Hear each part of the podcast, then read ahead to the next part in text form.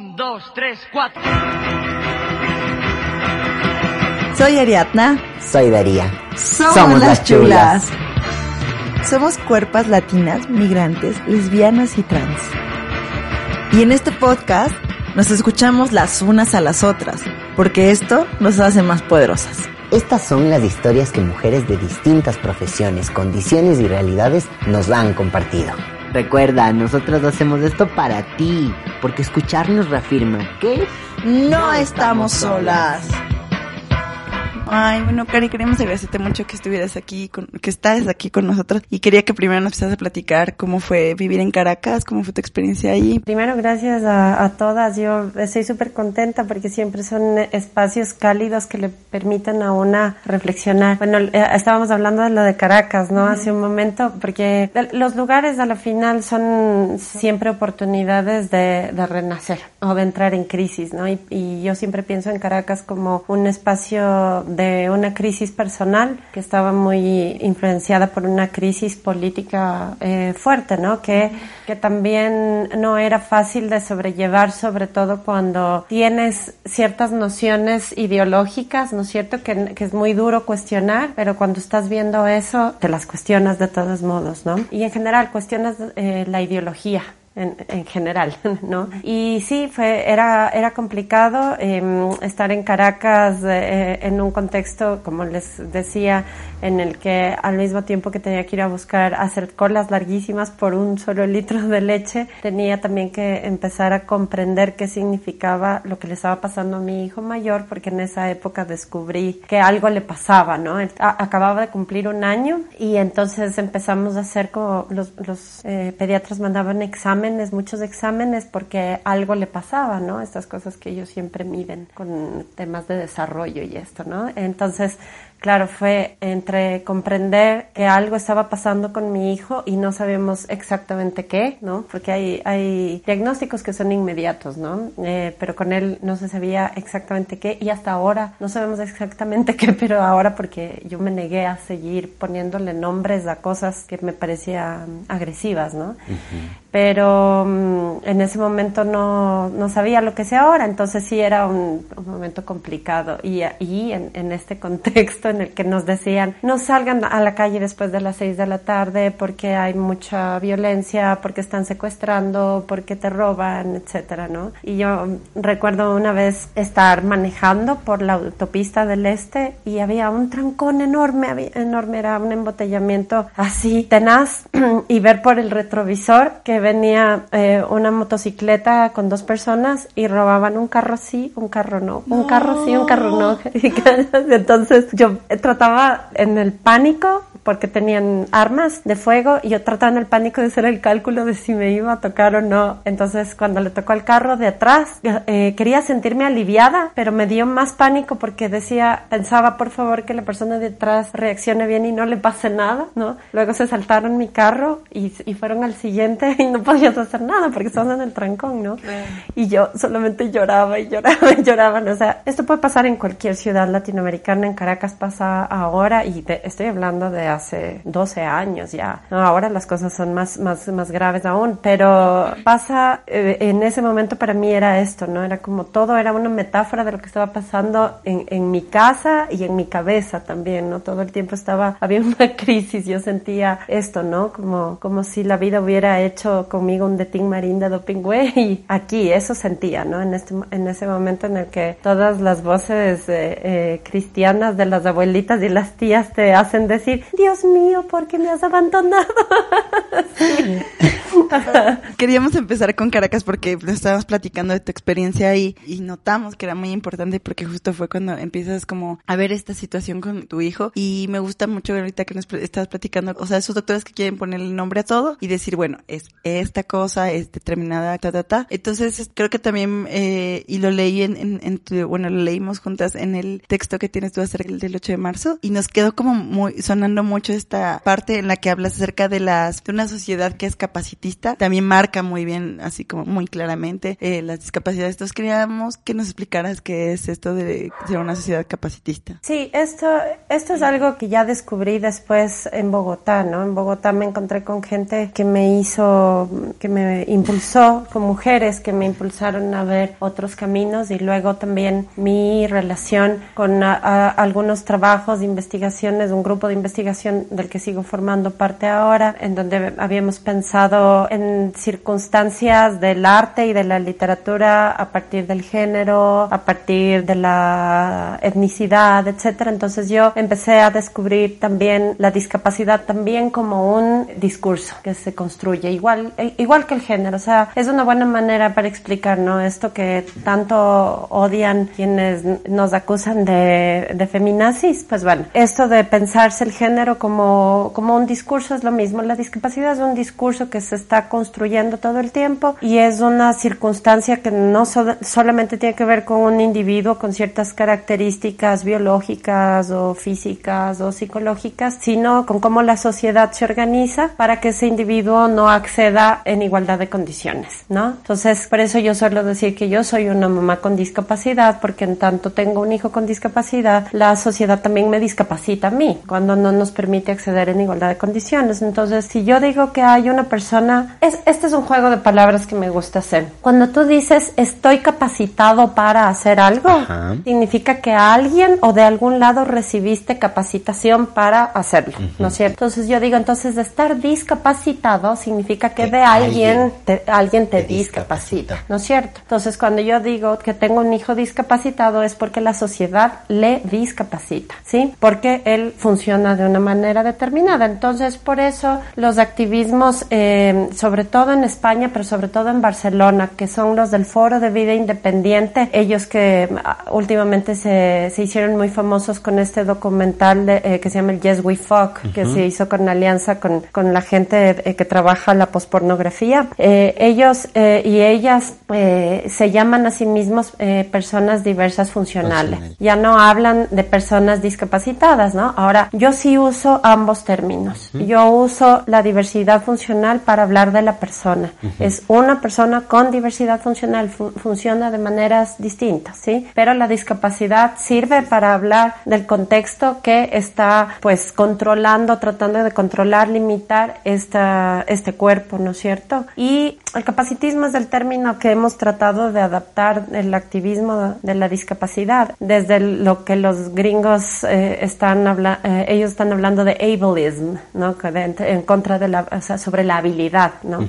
Nosotros estamos usando capacitismo, ¿no? Así como hay una sociedad machista, ¿no es cierto? O como hay una sociedad racista, hay una sociedad capacitista que solamente valida los cuerpos que producen, ¿no? Y los pone en superioridad sobre otros. Los cuerpos que sí pueden producir, los cuerpos que funcionan como esperan que funcionen, los cuerpos que razonan como esperas que razonen y vean en general que suenan como esperas que suenen, ¿no? Todos los otros cuerpos, ¿no? Los que no miran, los que no hablan, los que hablan distinto, los que no caminan, sino que ruedan, quedan fuera de todas estas categorías productivistas que son del capital a la final, ¿no es cierto? Y pues sufren un montón de violencias, un montón de violencias, ¿no? Bueno, también está, en el texto está, hablas de tu hijo, ¿no? Describes cómo se cae y entonces se, se lastima y como tu, tu hijo chiquito va y limpia, o sea, que me gusta mucho es cómo vas tejiendo esta historia y también estas imágenes tan potentes en el texto que hacen sentirte como estuvieras ahí y que también como un poco que te pongas en los pies de, de la otra, ¿no? Porque justo estaban platicando con Dari y era como, eh, me dijo, es que parece es como medio romantizar la maternidad. Le digo, no, qué capaz es que nosotros estamos romantizando la idea de que a fuerza tienes que salir a, marchar si eres mamá, ¿no? Y le digo, y eso me gusta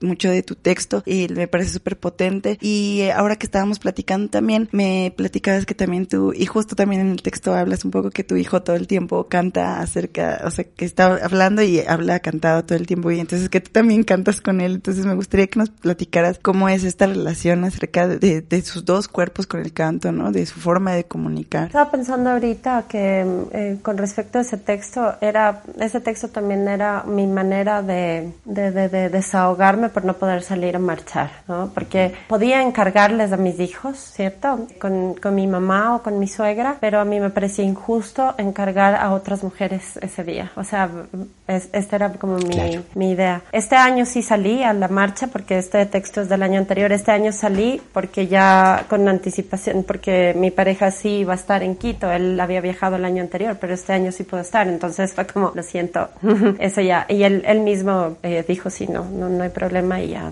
ahí, ahí me quedo. Pero um, esa vez fue un desahogo también, pero también fue una manera de, de hablar de este educar en el feminismo desde esta lógica del cuidado, ¿no? Em, porque a los hombres generalmente no los educan para cuidar y para cuidarse los unos a los otros. Y pues yo que tengo dos hijos eh, que han nacido hombres, entonces em, tengo muy claro que necesitan educarse dentro de, de, otra lógica, ¿no? De una lógica distinta y, al parecer sí, ahora el Juli, el Juli en sí, que es el mayor, no es un, él no es un hombre común y corriente, bueno, creo que tampoco Tomás, la verdad. Estoy pensando en Tomás y la verdad tampoco. Sí, justo hoy se puso a llorar porque unos niños le cayeron encima a golpes y él no logra esta lógica del, violenta, no, no va con él, ¿no? Pero, pero el Juli tiene algo en, en, particular y es que su cuerpo y su manera de ser no entiende de estas diferencias, ¿no? O sea, eh, a veces hemos entrado en conflicto con mi pareja porque a él, él ama las Barbies, por ejemplo, y ama las princesas, ¿no? Y entonces, eh, claro, las, en las películas estas para niñas y niños, generalmente a las mujeres sí se les permite cantar, están llenas de música. Y bailar. y bailar. Las películas de hombres no, no, o sea, las películas hechas para niños, así color celeste, no, no, o sea, son guerreros, eh, superhéroes que no cantan, que pelean y disparan. Entonces, claro, eh, para él es muy fácil ir hacia donde está la música, ¿no? y, y, son las películas de niñas donde aparece esto, ¿no? Y mm, lo que me ha parecido increíble con, con, el Julián es el momento en el que ya dejé como de obsesionarme por ver una, un diagnóstico, etcétera, empecé a, tratar de entender sus tiempos y sus maneras de comunicarse, ¿no? Entonces, por ejemplo, si tú le abrazas al Julián durante el día, no le va a gustar mucho, eh, un poco y, y te aleja porque los estímulos del mundo son demasiados y aparte tú le vienes a abrazar, ¿no? Pero de noche es delicioso porque ya se apaga la luz, entonces yo me acuesto con él y aprovechamos para, para el apapache así y cantamos un montón y les cambiamos las letras de las canciones y él se mata la risa, pero en general usa la música para comunicarse, entonces toma letras de canciones y cuando no encuentra qué decir, lo dice con música o lo dice con parlamentos de películas que se aprende de memoria, ¿no? Entonces... Que esa es una capacidad. Sí, sí, es, es, es su forma de funcionar, ¿no? Y es una forma de funcionar fuera de cómo están las cosas establecidas en el mundo, ¿no? Entonces, todo esto eh, yo lo cuento porque a mí me ha servido también para pensar, sí, en otro, en otro modo de ser, pero además en una manera, hay momentos en los que pienso que eso que queremos del mundo con tanta lucha que tenemos nosotras todo el tiempo, que eso que queremos del mundo, que el mundo cambie, el Juli ya lo tiene. Entonces la envidia enormemente, sí, porque él, él ya lo tiene ahí, él no tiene rencores, no es una persona violenta, tiene una paz, ¿no? Porque ignora otras tantas cosas, ¿no? O no es parte, como a nosotras nos toca ser parte de esas cosas que terminan violentando a otras, Sí, hay una sensibilidad distinta y hay una manera de razonar distinta, aunque él esté médicamente catalogado como una persona que no razona como Descartes hubiera querido, pienso luego existo así, ¿no?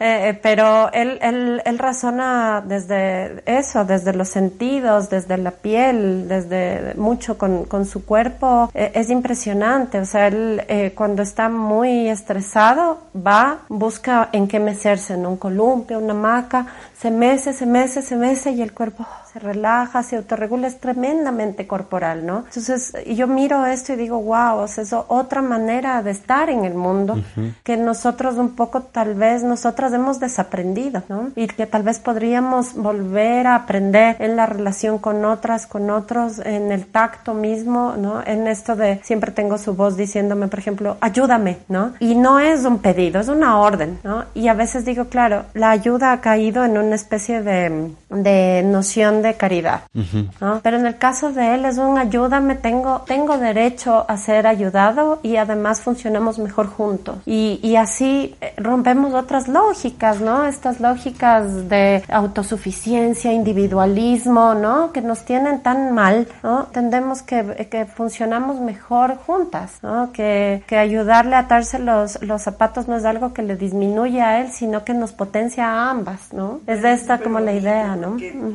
O sea, justo también creo que a veces eh, nosotras vivimos como muy descarnadas porque precisamente desde que nos educan en una religión este judío-cristiana en la que nos dicen que no, que nuestro cuerpo no nos pertenece, desde que desde que nace debe de ser rechazado porque ya es pecado, vimos una constante rechazo de, nuestro propio cuerpo, Y en verdad el Juli ya tenía, o sea, no tiene ningún problema con sentirse a sí mismo, sentir su cuerpo y saber hasta identificar sabiamente qué cosas le pueden tranquilizar, como, como ¿no? Y me siento un poco identificada también porque yo soy disléxica y, por ejemplo, me acuerdo que mi mamá sufrió mucho cuando le dijeron porque ella también lo, lo es. Entonces, por ejemplo, me mandaban a full cursos y me ponían a full cosas, no sé qué, no sé qué. Y claro, entonces casi toda mi, mi primaria y uh, posiblemente hasta la universidad odiaba leer porque según yo era como lo más difícil del mundo y no sé qué. Y claro, ahora que tengo ya 33 años, amo leer así, me encanta, me encanta, me encanta. Pero no fue porque, o sea, alguien me impusiera el ejercicio de leer, sino más bien como que yo empecé a encontrar la forma de que, de que mi cuerpo y a la forma de esa misma corporalidad pudiera ahora leer sin ningún momento y, y también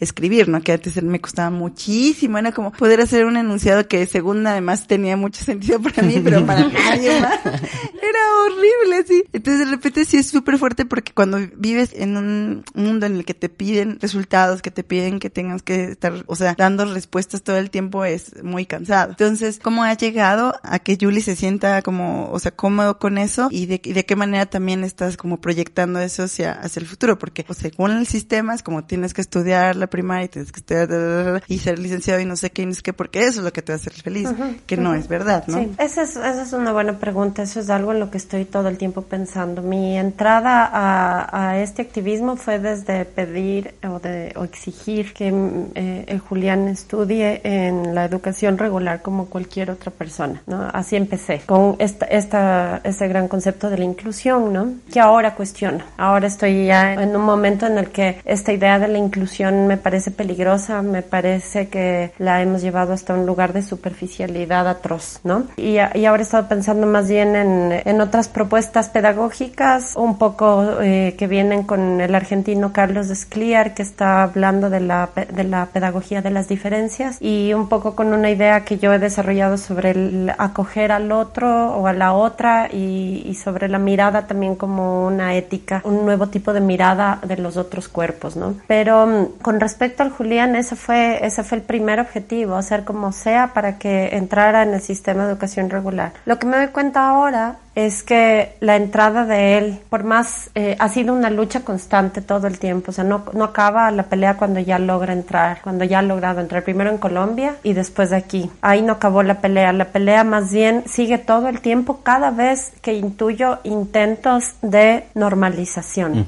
¿No? Y, y, son constantes, ¿no? Entonces, eh, por ejemplo, queja de una profesora porque el Julián hace estos ruidos de autoestimulación, ¿no? Como mmm, distrae a los otros niños, entonces un problema. Pues entonces hablar con la profesora y decirle, pues sí, que, que suene y que los otros se acostumbren, porque en el mundo hay gente que suena, ¿no? Entonces, esta constante pugna, ¿no? Por defender que él sea lo que es, ¿no? Eh, pero yo te podría decir que la mayoría de madres y padres están en un constante pánico, ¿no? Y cada vez que esto pasa van a tratar de buscar terapia para que deje de sonar el niño, para que la niña deje de darse vueltas en círculo, ¿sí? Para que el otro, ¿me entiendes? Siempre van a hacer. Para que deje de existir. Sí. Para que no moleste. Para que no moleste, ¿no? Para que no nos... Incómodo. Para que no nos incomode, ¿no? Y entonces lo que yo digo es, no, que incomode, sí, que sea, que fastidie, o que les remueva todas las certezas ¿Qué importa? Porque tiene derecho a existir. Sí, en tanto él no sufra, ¿no? Si es que hay actitudes o conductas que yo he visto, por ejemplo, en ciertas personas con diversidad funcional que les hace sufrir, como por ejemplo hacerse daño a sí mismos, pues entonces hay que hacer algo, por supuesto. Eh, el Juli mismo, cuando se pone muy tenso y se siente muy frustrado porque no le permiten ser, ¿no? Se empieza, por ejemplo, a pelar la, la piel de los dedos. Y yo sé que ahí la está pasando mal. Entonces ahí sí, como cualquiera, vamos a hacer algo y vamos a decir, bueno, a ver, relajémonos, ¿qué hacemos? Ponemos crema, ten algo, algún otro objeto en tus manos para que te distraigas y esto no sea tan fuerte, sí, ¿no? Porque él es muy físico, pues necesita desahogar ahí. Pero si las conductas no le hacen daño a él y no le hacen daño a los otros, entonces, ¿cuál es el problema? Sonar, ser así, ¿no? Presentarse de una manera eh, diferente. Entonces, es una lucha de, de todo el tiempo, ¿no? Es una lucha todo el tiempo y claro, uno se proyecta futuro, yo no sé qué va a pasar después. Ahora yo sé que él está eh, bien, que como a cualquier otro niño no le gusta madrugar para irse a la escuela, ¿sí? y eh, que tiene materias que le gustan y otras que no le gustan, ¿no? Aprende a su ritmo y ya. Pero en el futuro no, no sé qué va a pasar, la verdad. Y hay veces que pensamos por, en, qué, en qué va a ocupar su tiempo, ¿no? Hay una mm, artista, eh, pintora, artista visual de Estados Unidos que tiene discapacidad, que se llama Sunaura Taylor. Ella es una persona con diversidad física, es usuaria de silla de ruedas y pinta con, con, su boca, con el pincel en la boca, tiene una pintura hiperrealista loquísima, es activista eh, animalista porque identifica mucho el cuerpo de la discapacidad con el cuerpo de los animales que siempre está tan animalizado, ¿no? Estos niños que no son humanos, parece una, una bestia, parece un animal, se arrastra como, ¿no? Entonces esta, con esta situación ella ha atendido mucho a, al animalismo y ella también hace un activismo por el derecho a no tener que trabajar, porque el tener que trabajar es tener que inscribirse en una lógica de producción. Entonces, esta cosa de hacer que las personas con discapacidad sean productivas, que puede parecer ante las políticas públicas actuales como lo que todas quieren, es un derecho adquirido poder trabajar, ¿no es cierto? Pero al mismo tiempo puede ser una trampa, ¿no? Esta trampa de, de que también los cuerpos que antes no trabajaban sean de alguna manera productivos, ¿no? a veces me cuestiono eso y pienso, ¿será que deberíamos irnos los dos a terminar los días en, la playa, en el mar y, procurarnos el alimento de alguna manera? A veces pienso en, estas cosas y cada vez lo pienso más seriamente, ¿no? Porque veo al Julián y mucha gente me pregunta si será que va a ser capaz de trabajar y yo no quiero hacer esa pregunta. Me parece tremendamente violento, ¿no? ¿No es cierto? Entonces digo, ¿y será que él quiere? ¿Será que él quiere? Tal vez y sí, tal vez y sí quiera hacer algo, pero tal vez y no. ¿Y cómo hacemos ahí? ¿Cómo es posiblemente ahí la, la pregunta también ronda por ese derecho a decidir, que pareciera que no tenemos casi nadie porque ya hay una forma? Eh, yo, mis chulas, les quiero contar que recuerdo que a los cinco años mamá hacía muchísimo la labor de leer conmigo y teníamos un cuento favorito. Ojalá ustedes hayan tenido, no hayan tenido el mismo libro, pero yo tenía un libro rojo muy chiquito de los testigos de Jehová que se llamaba La Biblia para niños y había un cuento en especial que era el que mamá me leía y que yo pedía mucho, que era el cuento de la historia de Moisés. Recuerdo que una noche mi mamá me dijo, ya estoy muy cansada, no solo de leer el mismo, sino de leer, estoy cansada, he trabajado. Yo le dije, mami, entonces yo voy a leer. Y comencé a fingir que leía, tenía unos cuatro años. Y cuando ya pude inscribirme en el sistema educativo en el primer año de escuela, yo ya sabía leer. Y mi profesora le llamó la atención a mi madre diciéndole que estaba mal que yo ya supiera leer y que debía detenerme ya, porque no podía ser que yo haga sentir mal a todos los niños de toda el aula, de toda la escuela, de que yo ya sabía leer y, los otros no. Entiendo la preocupación de esta persona que nos daba clases porque tal vez yo interfería en el método de enseñanza que tenía para los otros y las otras niñas. E imagino que yo irrumpía metiéndome en el escritorio de las otras y diciéndole tienes que leer así, de seguro lo hacía. Pero eso implicó que durante toda mi escuela y parte de mi colegio haya decidido no leer y me discapacitaron de alguna forma, guardando todas las distancias posibles y que eso se conecta con algo que yo he pensado para mi vejez, que es siempre reconocer que mi capacidad visual va a ser deficiente cuando sea más y más grande y más vieja, que yo ya estoy buscando cómo solventar eso a través de otras corporalidades. Entonces, hay una forma de pensar así, tal vez como tú estás pensando en qué va a pasar luego, será la playa y buscar la comida entre los dos. En mi caso también estaba pensando en eso, ¿no? En cómo voy a sostener mi vida cuando siga queriendo tener la facilidad y la posibilidad de leer sin que yo lo pueda hacer con mi, con mi capacidad visual.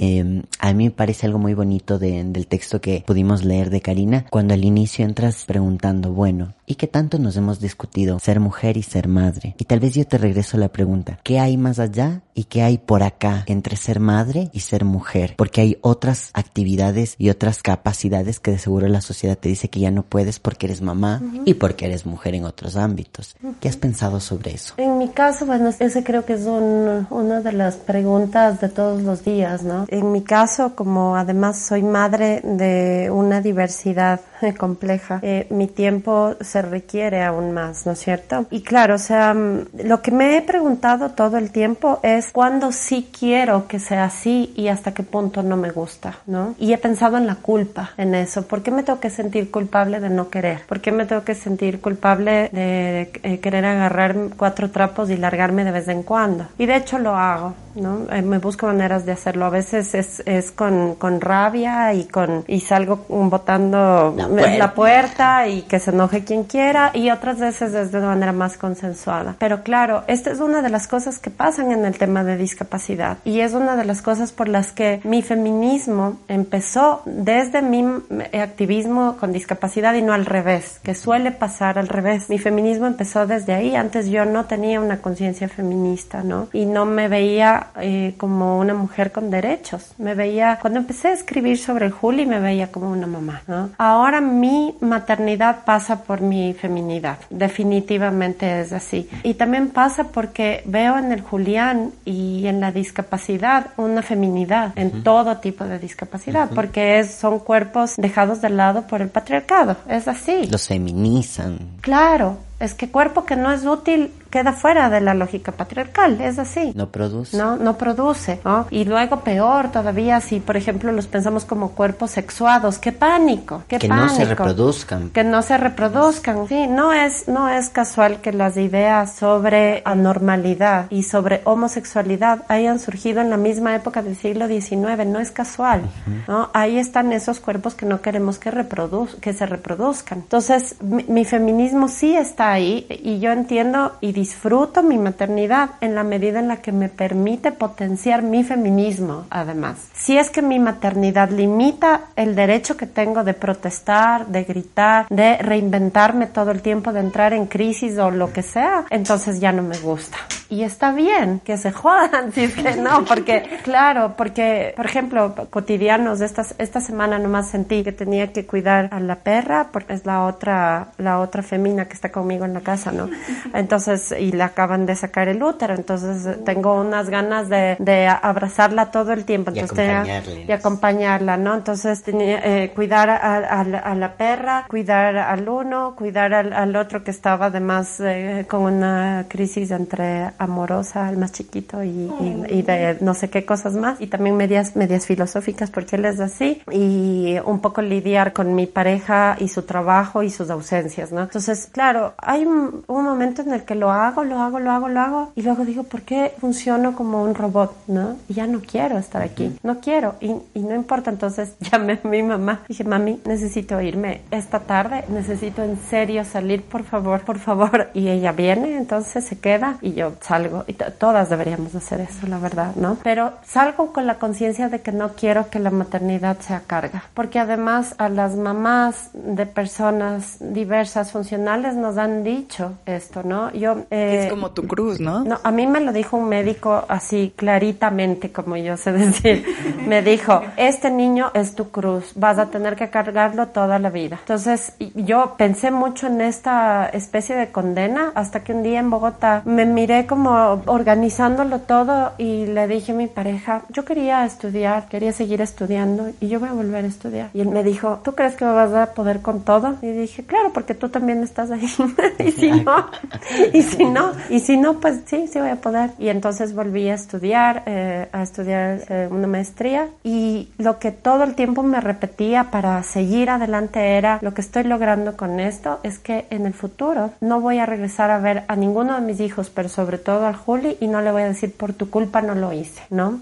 Sí, igual de todas maneras me ha costado muchas cosas, no era posible para mí trabajar y estudiar, por ejemplo. Entonces tenía que, o sea, trabajar en casa, sí, y estudiar y entonces perdí años de experiencia, que es lo que te piden ahora en todas partes. Entonces ahora consigue un trabajo, ¿no? Por más, por más doctorado, por más no sé qué, ya es como, ¿no? Y aparte 40 años, soy pobre.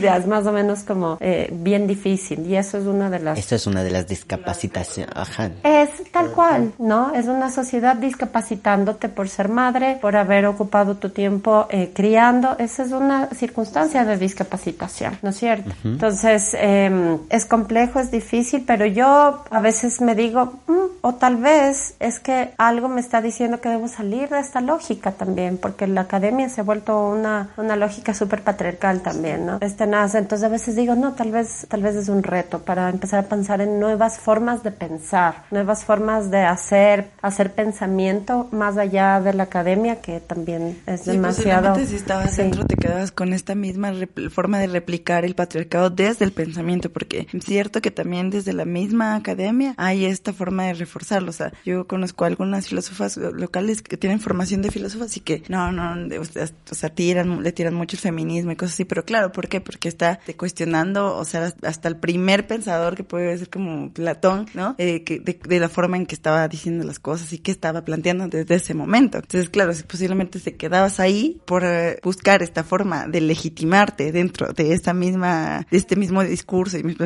este mismo circuito, replicaba las cosas. Entonces, sí puede ser, yo creo que tiene mucha coherencia lo que dices de, de que es más bien esta posibilidad de darte a pensar desde este espacio, ¿no? ¿Sabe- ¿Sabes de- a- a- en qué pienso ahorita? En, en la murga que estábamos escuchando A hace un ver. rato, ¿no? Porque les estaba contando que ellas quedaron fuera de la competencia del- del carnaval uruguayo porque entraron mitad mujeres a la murga, ¿no? Y este año quedaron fuera. Pero ellas, en lugar de, de quejarse por haber quedado fuera, pensaron en que bueno, porque entonces estamos quedando fuera de esta lógica del concurso que ya se comercializó demasiado, que antes era más del pueblo y ahora ya se volviendo una cosa tremendamente comercial. Entonces, mejor, por fuera vamos a poder criticar mejor. Entonces, eh, estoy pensando en eso ahorita que lo dices porque es lo mismo. Creo que también ya lo has llevado a la práctica, digamos, o sea, ya has hecho algo de concreto con eso, porque por ejemplo la exposición de Flaxo, de los, los cuerpos, eso también es una forma de trabajar desde el- fuera de la academia, sí, con esta ru- rigurosidad de la academia también, porque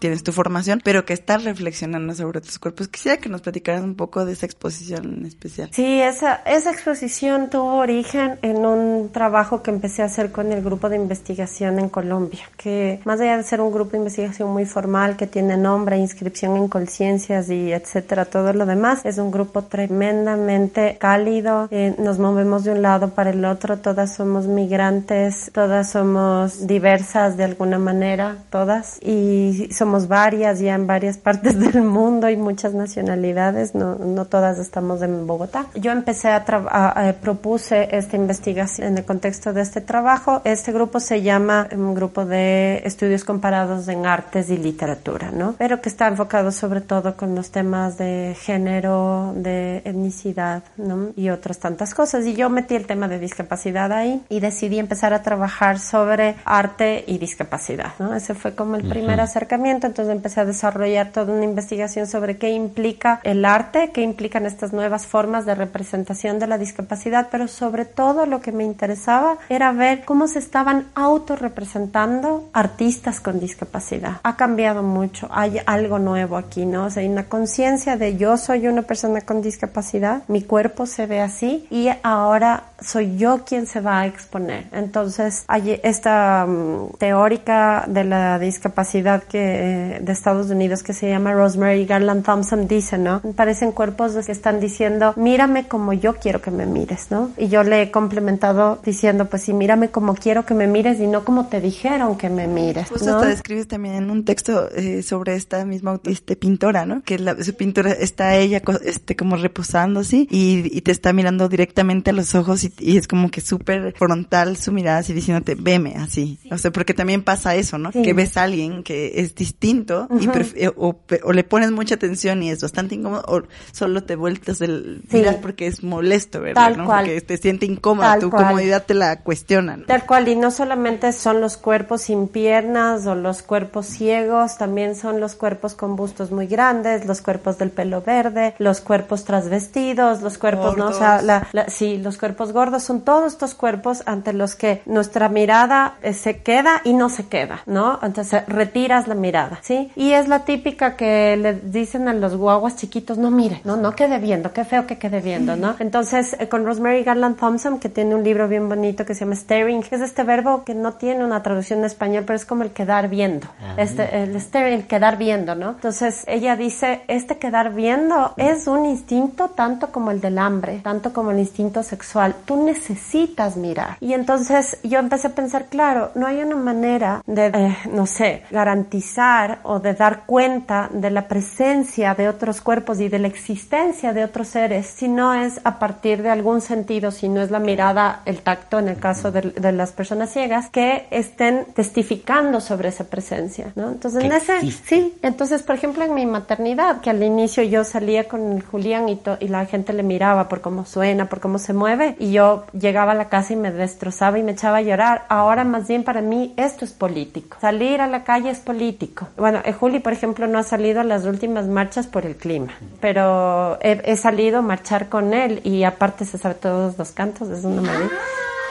Sí, a mí me interesa que, o sea, yo sueño con que algún día en las marchas feministas haya más de, de estos cuerpos. Es, esta es mi idea, porque necesitamos romper el, esta em, cierta regularidad que empieza a darse también con estos cuerpos, ¿no? Yo, uh, justo una amiga mía eh, de Chile tomó muchas fotos en la última marcha en Santiago que fue enorme, ¿no? El 8 de marzo, en donde estaba ya el activismo de las mujeres diversas y en ebullición. Nos hace falta en Ecuador aquí empezar a actuar de manera interseccional con ellas también. Y entonces, claro, a partir de esta idea de la mirada, ¿no? Que yo decía, sí, sostener la mirada, eh, tener este momento en el que te despojas de absolutamente todo lo aprendido y solamente sostienes la mirada además como un acto de, de vulnerabilidad en el que te dejas afectar, te dejas afectar por lo que ves, aunque por ahí pase la pena, aunque por ahí, aceptándolo, sí, aunque por ahí pase el asco también, que es uno de los, de las emociones, sensaciones que, que podemos llegar a sentir, aunque por ahí pase lo que tenga que pasar, pero sostener la mirada para decir, sí, te veo, te miro y sé que existes, ¿no? Y luego a partir de eso que pase lo que tenga que pasar, ¿no? Entonces, con esto tomado en cuenta, vine, habiendo hecho esta investigación,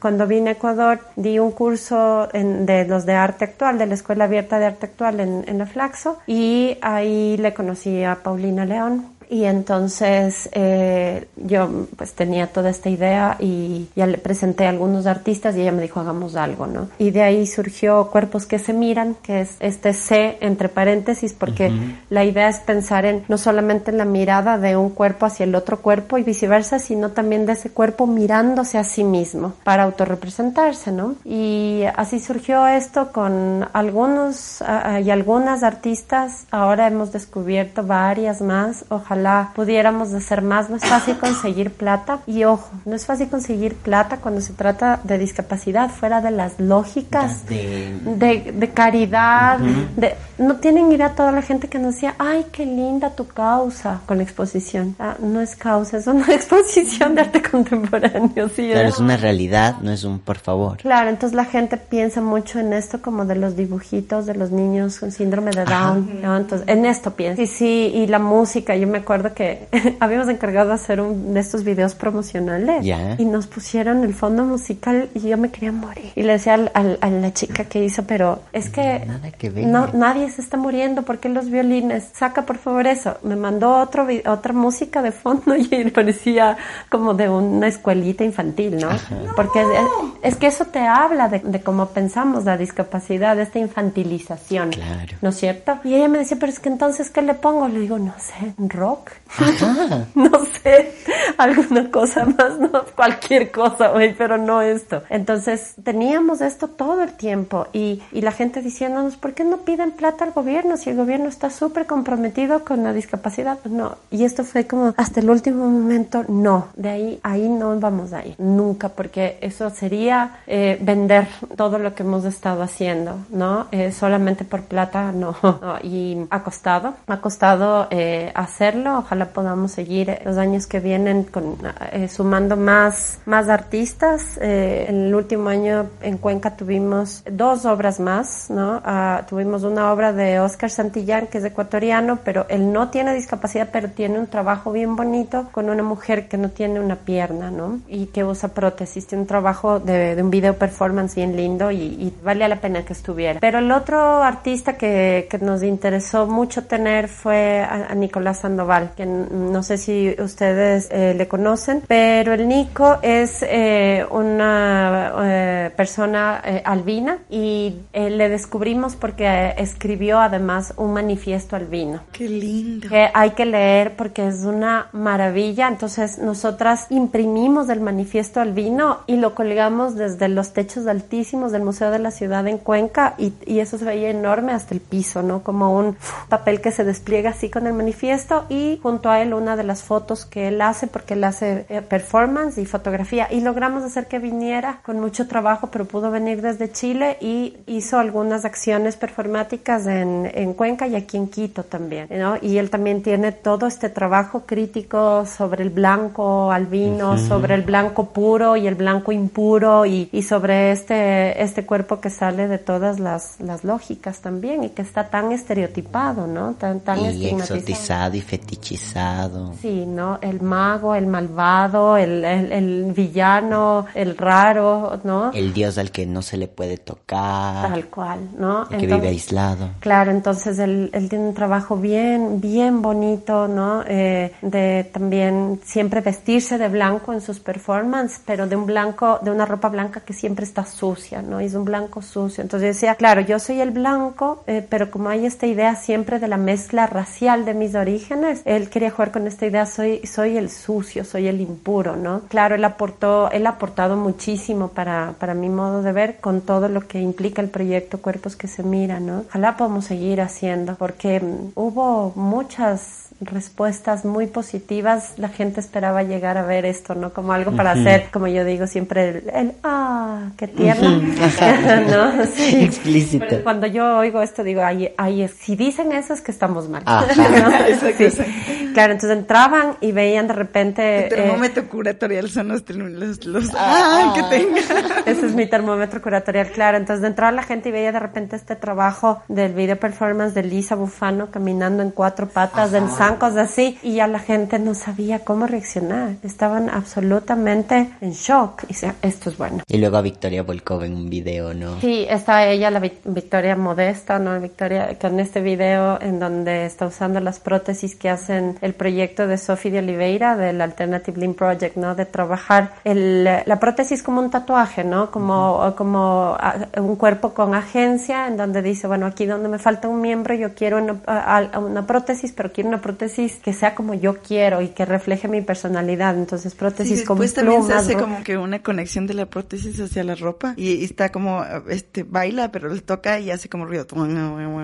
Sí, ella tiene, ella tiene, la, Victoria tiene unas prótesis con parlantes, ¿no? Y suenan, boom, boom, sí. Es, es una locura, ¿no? Es, es maravillosa y, y yo espero ver cada vez más de este tipo de cosas, ¿no? Que una de las cosas que me han preguntado, eh, por ejemplo, eh, a veces con cuando he hablado en ciertos cursos, sobre todo estudiantes que son más desfachatados para preguntar, eh, y es chévere por eso. Sin filtro. Sin filtro, sí. Es, ¿Qué diferencia toda esta idea que tienes de la mirada sobre los cuerpos? ¿Qué es la diferencia del fetichismo? Y es una muy buena pregunta, ¿no? Porque de esa mirada del, del, del voyeur, ¿no es cierto? Y es una buena pregunta porque yo no voy a decir que yo veo estas cosas y me encanta ver, o sea, claro que me encanta, ya estoy acostumbrada, pero la, primera respuesta que se me ocurre ahora, tal vez en el futuro tenga mejores respuestas, pero la, primera respuesta que se me ocurre es que la mirada del, del voyeur mira a los otros cuerpos como un objeto para el placer personal, muy egoísta, ¿no? Esta mirada es una mirada eh, más bien que no teme el contagio, ¿cierto? Frente a la inmunidad, la comunidad, ¿no es cierto? Entonces esta es una mirada que no teme el contagio y no teme afectarse, pero además no ve al otro como objeto, sino que trata de eh, legitimar su subjetividad también, ¿no es cierto? Eh, su existencia, entonces se vuelven dos, se vuelven más, se vuelven, se vuelven un monstruo, un cuerpo de dos cabezas, si quieres, ¿no es cierto? El momento de esta mirada que se deja afectar. Como una forma de asumirse o de pensarse siamés. De pensarse siamés, funcionando eh, con otras lógicas, ¿no? En donde no solamente está este cuerpo autosuficiente del que le estábamos hablando antes, ¿no? Sí, es que creo que el, el como tú dices, es como, está del otro lado, ¿no? O sea, está como en una, eh, tiene claramente una, un fin sexual, o sea, de placer sexual del que, del que lo ve, ¿no? Y el otro realmente es el objeto, entonces no, no va eh, por ahí, yo va, creo que sí más de mirarse los ojos y en, no sé, los mayas dice como in la cage, es yo soy otro tú, entonces como identificar al otro como otro tú porque somos iguales, ¿no? Sí. Y también pensando en este, yo me me, me, recuerdo que también te conocí porque estabas en la gestión de, de la proyección de, del documental de Yes We Fuck. Entonces quería que, que, nos platicaras un poco del proyecto, cómo llegaste a, que, a gestionar para que se proyectara, pero también si es que este mismo te alentó o de alguna manera te dio guías para saber cómo llevar este tema con, con Julián. Sí, ah, bueno, yo no gestioné para que viniera el Yes We Fuck. Yo fui una de las personas que estuvo ah, en un principio involucrada con la organización de de, la marrana, de la muestra marrana aquí en Quito, que creo que luego yo no he sabido más de la marrana, no sé, creo que después de Quito eh, implosionó la marrana, no sé qué pasó. Al inicio yo estaba involucrada y ellas ya tenían el contacto con Antonio Centeno para poder presentar el, el documental. Este era uno de los objetivos. Ellas no estaban tan entusiasmadas en presentarlo. Fue una solicitud muy de nosotras, sobre todo de Diego Falconi Traves y, y mía, ¿no? Entonces Diego me incorporó a mí por A la final yo acabé eh, también participando en unos conversatorios que se hicieron en el contexto de la marrana. ¿Quién estuvo esa vez? No me acuerdo. Había una, una muchacha de aquí, de los activismos gordos. Había una muchacha que, que me encantó el trabajo que leyó. Recuerdo que se desnudó y estábamos en la, por esta casa, por el Machangara. Sí, el Machangara. Sí. Y ella se desnudó, pero yo en ese momento pensaba como, pucha, qué frío. Porque yo me congelaba. Y había un, un, un muchacho trabajando, eh, eh, brasilero, trabajando toda esta, esta cuestión de la representación del culo en general, en muchas de las, de las expresiones del arte contemporáneo brasileño, ¿no? Entonces era interesante y estaban también ahí las hermosas pachas que siempre han sido como, para mí, con ellas he podido dialogar más que con otras personas de la discapacidad, ¿no? Porque ellas han entendido, han sido una buena manera de entender diversidades y de asociarnos también, de actuar en conjunto. Pero el Yes We Fuck a la final se proyectó en ese contexto, pero ya porque lo, las mismas de la marrana la, lo, lo, hicieron. Solamente se ha presentado una vez en Quito, una sola proyección en Flaxo Cine y en aquella ocasión la mitad del auditorio al menos estaba con la presencia de eh, jóvenes, adolescentes jóvenes de la comunidad de sordos. Entonces fue un escándalo de señas con las hormonas de estallar. Eso fue, ¿no? Entonces fue una locura ver así, porque veías el documental y al mismo tiempo les veías a ellos eh, hacer la típica broma que hacen los jóvenes cuando se ven expuestos a un documental porno, pues a la final es eso.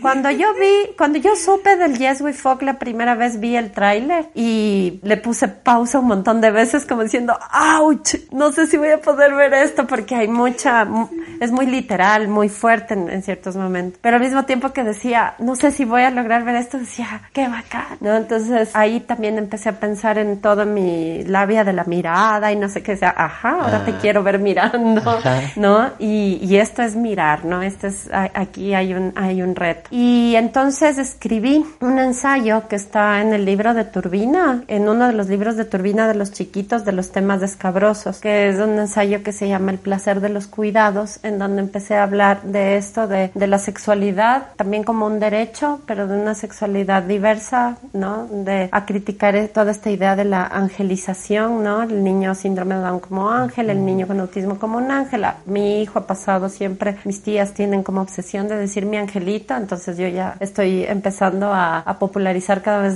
eh, más del hashtag no me angelice al guagua.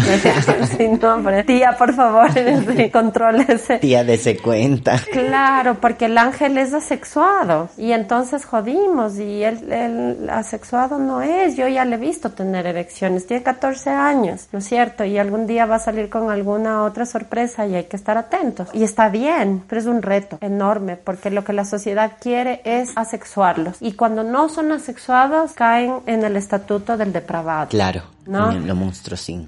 claro, entonces, ay, es que hay este señor retrasado mental, ¿no? En la calle donde vivo que nos persigue a todas las mujeres. Digo, claro, porque es que nunca tuvo información, nunca tuvo educación sexual, nunca tuvo, ¿no es cierto? Entonces, ¿cómo no las va a perseguir? sí, es así de simple, pero no, él ya cae eh, en la patologización absoluta de, su, de sus deseos y de su cuerpo, ¿no? Y es, es tenaz, es frustrante. Entonces, en ese ensayo yo escribía sobre mi hijo también sobre la relación con mi hijo y precisamente sobre lo que les estaba diciendo, ¿no? Ayudarle a encontrar su sexualidad si así fuera su deseo, si así yo lo intuyera, eh, también, eh, y o él se dejara intuir, porque también depende de eso, y ayudarle a, encontrar placer. Hay eh, modos de, en los que el Yes We Folk anuncia y otros, y ya luego otros documentos que he encontrado también sobre cómo las personas con discapacidad pueden luchar por su derecho derecho al, placer, por asistencia sexual,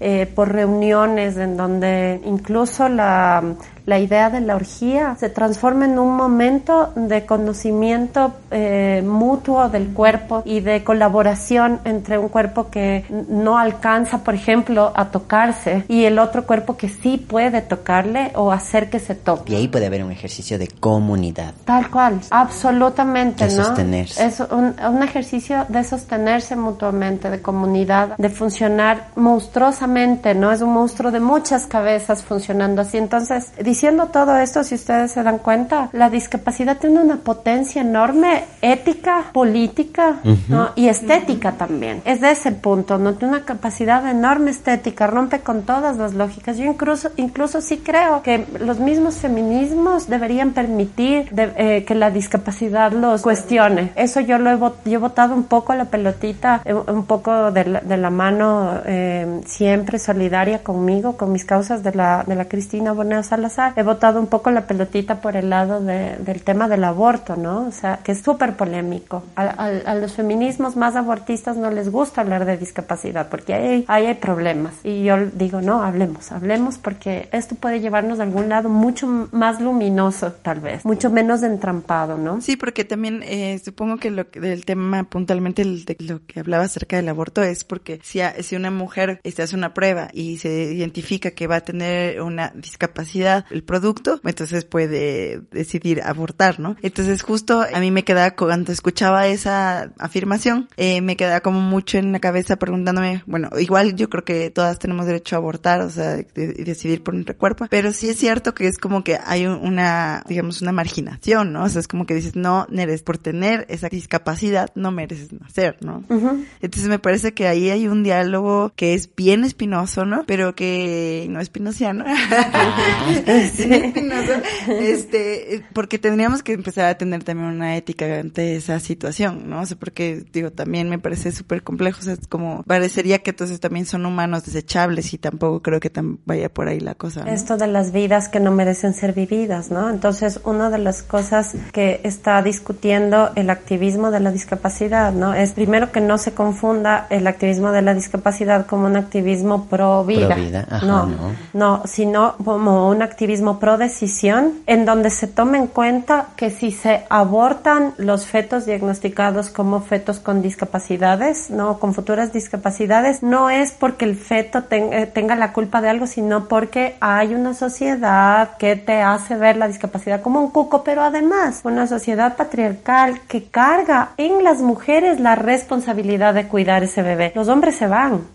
Yo creo que soy parte de una pequeña, de un pequeño porcentaje porcentaje de mujeres donde, donde el compañero sigue ahí, ¿no? Y, y no fácil. Pero la mayoría de los hombres, cuando eh, surgen hijos con discapacidades, abandonan, ¿cierto? Entonces, la discusión está ahí. Ese es el problema. El problema es que el patriarcado les hizo pensar que ellos se pueden ir porque la responsabilidad del hijo es de las mujeres. Además, está todo esto, lo hablábamos también el otro día con algunas amigas, está toda esta idea del, del esperma inútil, ¿no? De esta cosa del orgullo bien macho de no me salió bien el guagua, ¿no? Entonces, como no voy a aceptar esto, no me deja bien parado, salgo volado. Entonces, ahí hay un problema. Pero además, ¿qué es esto del feto inviable exactamente? Bajo la noción del feto inviable. El feto inviable es el que no puede vivir fuera del vientre materno. Pero bajo la noción del feto inviable se están abortando muchos, muchas personas o futuras personas, ¿no es cierto? Con síndrome de Down, con diagnóstico de síndrome de Down. El término correcto sería muchos naciturus con el síndrome de Down, ¿no es cierto? Entonces, y el síndrome de Down puede tener una vida absolutamente independiente incluso. Absolutamente como que creo que más bien la cosa no es como que eh, justificar la decisión. O sea, yo creo que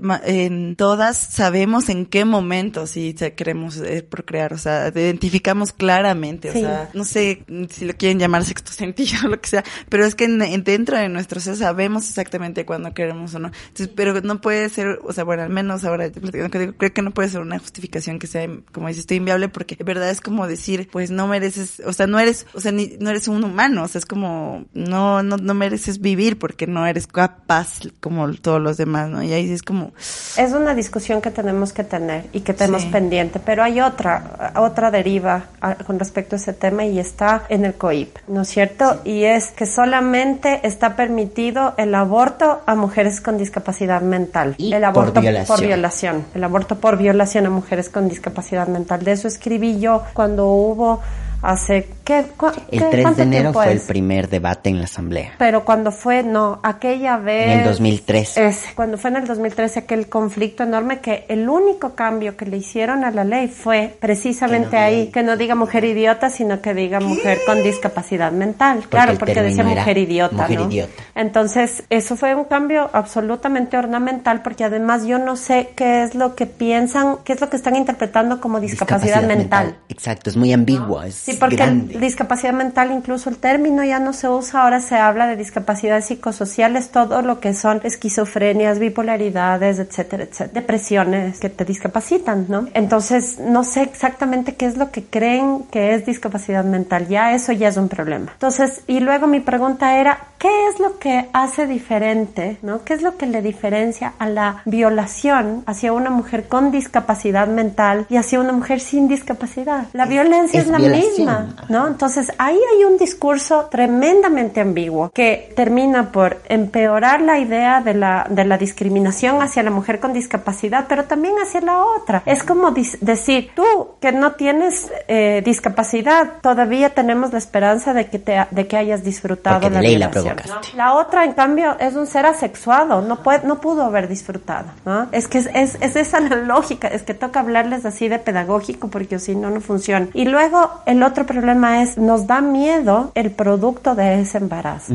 No queremos que nazca al- algo que salga eh, de ese cuerpo. No nos interesan las condiciones de vida de esa mujer como sobreviviente de violencia sexual. Lo único que nos importa es que no nazca un producto de eso. Además, un tercer problema gravísimo y es que el, COIP dice que una tercera persona puede llevar a esa mujer con discapacidad a abortar. Entonces eso empeora porque el mismo agresor, el mismo eh, violador puede estarle haciendo abortar una y otra vez y seguir con la violencia y seguir con la violencia. No, de eso no estamos hablando. No estamos hablando y no estamos hablando en las agendas de los feminismos y en las agendas sobre eh, la, la legalización o la no, más bien, empecemos por la no penalización del aborto por violación. Y ¿no? menos el Estado, que es aún más responsable, porque a mí me parece importante y también pensando un poco en el debate actual que se está dando, próximamente, quién sabe antes de que nuestro podcast salga publicado o no, se dé la segunda sesión de, de discusión sobre el aborto por violación y que específicamente en el contexto actual habla de cinco causales entre ellas la inviabilidad de la vida de del producto. Y claro, nosotras nos hacíamos la pregunta en la campaña de aborto libre C, queríamos saber, ya que no somos genetistas y no éramos doctoras, queríamos saber cuáles eran esas posibilidades de no viabilidad. Y entre ellas, la que más rango tiene es la de la anencefalia, que es que un ser humano vaya a nacer sin una parte o sin la totalidad de su cerebro. Que eso sí, vuelve inviol, o sea, no se puede vivir así. Eh, y nosotras queríamos saber si existían casos actuales en, el, en un periodo corto de años de mujeres que habían gestado y que habían tenido que enfrentarse a la realidad de que el médico les diga, bueno, el feto, el producto que están gestando, tiene esta, este desarrollo. Y lo que nos decían varias de las compañeras que acompañan los procesos de aborto es que sí, y que el grado de tortura hacia esas mujeres era muy grande porque primero se les echaba la culpa a ellas por ser eh, bancos de fecundidad dañada, como si fueran objetos dañados que producían seres dañados. Eh, segundo, no se les permitía practicarse el aborto en los primeros tres meses porque se suponía que las pruebas para determinar la anencefalia solo se pueden hacer después del sexto mes, que en la práctica, en la realidad científica no es cierto, pero a estas mujeres se les obligaba a hacerse la, la prueba a los seis meses cuando el aborto tiene un alto riesgo para la vida de la mujer. Era como, vamos a esperar todo lo posible para que si se llega a determinar que tienen ancefalia, no importa, lo importante es que para y no, no hacerle abortar. Entonces también ahí hay una discusión enorme sobre qué tanto puedes utilizar la discapacidad, la diversidad funcional de un ser no nacido para hacerle daño y torturar a esa mujer que posiblemente podía decidir abortar mucho antes cuando era inviable la vida. Entonces yo creo que la discusión es enorme, hay que darla ya, porque las cinco causales son un paso para que despenalicemos el aborto totalmente y se debe pensar en eso. Yo creo que es más beneficioso para las personas que pueden gestar esta discusión que para el mismo Estado. De hecho, sirve más para la vida de las personas que pueden gestar para las mujeres. Tendremos que tratar de ver qué, qué está pasando, por ejemplo, en Uruguay, ¿no? Eso es, eh, eh, hay que ver qué pasa con los fetos eh, con prediagnóstico, ¿no? Si es que las mujeres los están abortando, ¿no? Ahora yo creo que una mujer tiene absoluto derecho de decir, no, este no es un feto que yo, con el que yo quiera convivir, no voy a poder,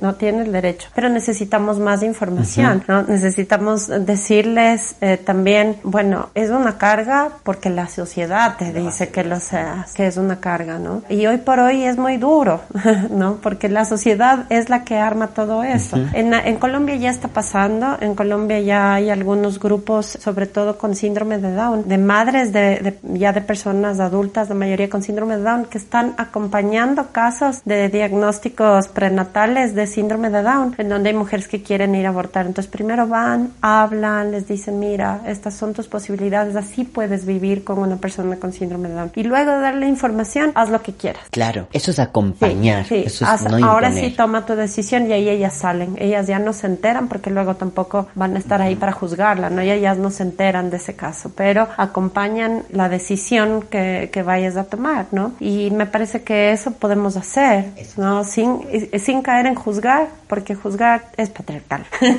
Después de esta conversación me parece que es como importante, has dado muchísimos referentes en torno a los trabajos curatoriales que hiciste, a las lecturas y las investigaciones, y te queríamos preguntar también, siempre hacemos esta pregunta, es como nuestra pregunta de rigor y no académico, si quieres hacer referencias en torno a lo que has investigado, eh, referencias locales, que dirías como las chulas merecen, quieren escuchar sobre referentes culturales locales. Una de las, de las personas eh, que estuvo en mi exposición, ¿no? Que, invitamos a venir a la exposición es a Cristina Mancero, ¿no? ¿Por qué? Porque ella en un momento luego de la pérdida de una cuerda vocal ya empezó a construir eh, su identidad eh, como lesbiana, pero además su identidad desde la discapacidad, ¿no? Entonces ahí hay todo un pensarse eh, bien bonito que vale la pena seguir seguir viendo, seguir entendiendo desde su poesía, desde su escritura en, en redes sociales que ella escribe a veces salen como ayer, ayer o antes de ayer salió algo, toda una idea muy linda sobre la lengua de señas, porque además está aprendiendo lengua de señas, ¿no? Y sobre eso, sobre su sexualidad, que es, es también una identidad ahí que se está cruzando, ¿no? Entonces, eh, la obra, el trabajo de ella eh, para cuerpos que se miran tenía estas dos cosas, ¿no? Esta idea de las, de las conchas, en las fotos de las conchas como una metáfora de esta garganta que suena hueca, como suenan las, ah, ¿no? Pero también de la vagina. ¿No? Entonces, eh, ella a mí me parece que es alguien con quien eh, se puede hablar y se puede colaborar muchísimo, ¿no? Le, tengo además muchísimo cariño eh, para que, y bueno, tantas otras, ¿no? tantas otras que, que, están, que están trabajando, sobre todo haciendo que el feminismo entre por todas partes. Yo creo que lo que hace, por ejemplo, la Paola de la Vega con la gestión cultural ahora, desde una noción súper feminista, porque ella no empezó así, y de una u otra manera se ha dado cuenta que toda su protesta o toda su crítica de la gestión cultural tenía que ser feminista, ¿no? O sea, es bien, es, gracioso, eso, es lo que nos acaba pasando. Yo no, creo en un activismo de la discapacidad si no es feminista. Entonces, lo mismo le pasa a la Paola y, y, yo siempre estoy muy pendiente de lo que ella hace porque también dialoga mucho con algunos de mis cuestionamientos desde otros campos, pero también siempre está dialogando mucho, ¿no? Ellas dos me parecen dos personas a las que hay que ver. Desde sus eh, acciones, bueno, la Paola más desde la academia también, pero ella siempre pone un pie afuera, ¿no? Y la Cristina, incluyendo eh, su batucada, ¿no? Y toda esta cosa tan corporal, o sea, todo eso estalla, todo eso nos está diciendo otras formas de, de, de, resistir. Tenemos que escuchar y tenemos que replicar un montón, ¿no?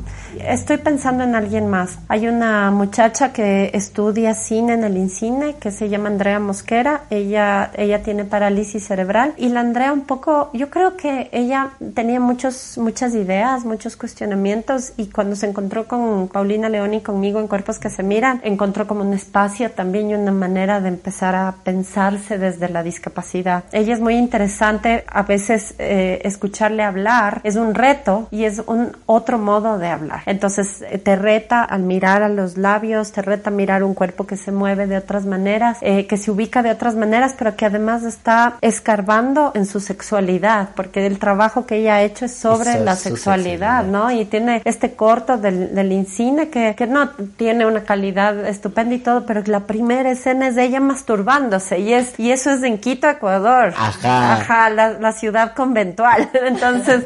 muy San Francisco, claro, entonces cuando, yo la vi dije, ah, qué potente, esta mujer, esta mujer tiene un montón de, de ganas de estallar y necesita estallar, entonces está en este proceso, ¿no? Hace un mes más o menos eh, hice un seminario en la Universidad Andina y la invité a ella y estuvo, ha sido una potencia enorme escucharla hablar y decir por qué su discapacidad hace que ella sea más interesante todavía, ¿no? Entonces, ahí hay algo para escuchar desde una persona con diversidad funcional, ¿no? Porque a veces yo hablo y podría parecer que yo hablo por otros y no, y yo no quiero caer en eso, ¿no? Por eso hablo más de mi, de mi discapacidad como mamá o como una madre caída en discapacitación, pero ellas necesitan hablar por sí mismas y necesitan espacios para hablar por sí mismas, ¿no? ¡Qué bestia!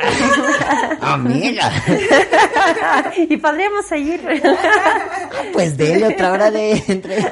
Ay, muchas gracias, de verdad, ha estado súper chévere. Pues ya con esos referentes que nos dejas, pues tenemos para más entrevistar. Eso también ha sido súper chido porque, o sea, de repente era como que decíamos, bueno, esta, esta, y de repente la lista como que ha ido creciendo full. Y eso también súper chido porque en verdad todas estamos así en nuestro, en cada una en su ambiente y en su espacio haciendo como muchas cosas. Pero juntas, ¿no? Estamos juntas y es que ya no estamos solas y es, son esos diálogos los que nos hacen seguir súper empoderadas, porque ya eso, ¿no? Eh, yo paso mucho en mi casa, pero siempre tengo este diálogo así y, siempre sé que hay alguien ahí eh, escuchando y, siempre sé que tengo a quien escuchar. Es, eso es lo que nos diferencia y eso es lo que nos va a dar larga vida, ya no retrocedemos. Entonces, juntas, esa es, esa es la idea. Como la, la murga, ¿no? y sí, ya no, ni un paso atrás, dice la murga de, de la falta y resto y no, ni un paso atrás, aunque nos cuesta, ¿no? Nos cuesta y todos los días hay momentos en los que es más difícil, pero ni un paso atrás, ¿no? Para nada. sí. Amigas, pasamos a nuestro siguiente segmento. Las chulas te recomiendan. Las chulas te recomiendan. Series, libros, películas, música, autoras y artículos. Si algo nos encanta es compartir.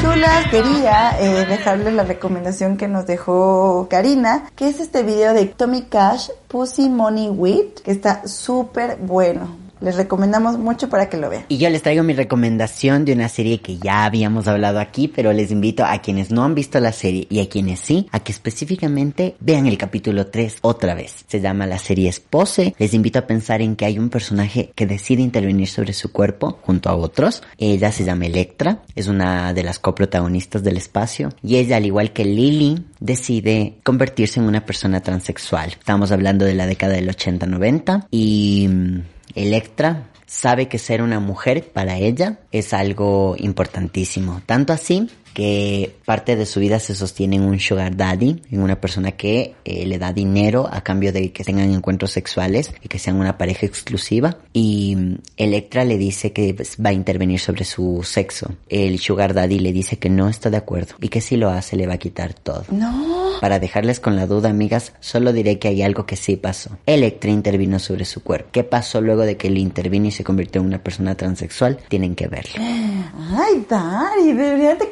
contratarte para hacer trailer. Ay, amiga. Yo, trailera camionera, siempre, por favor. Ah, no, no, no.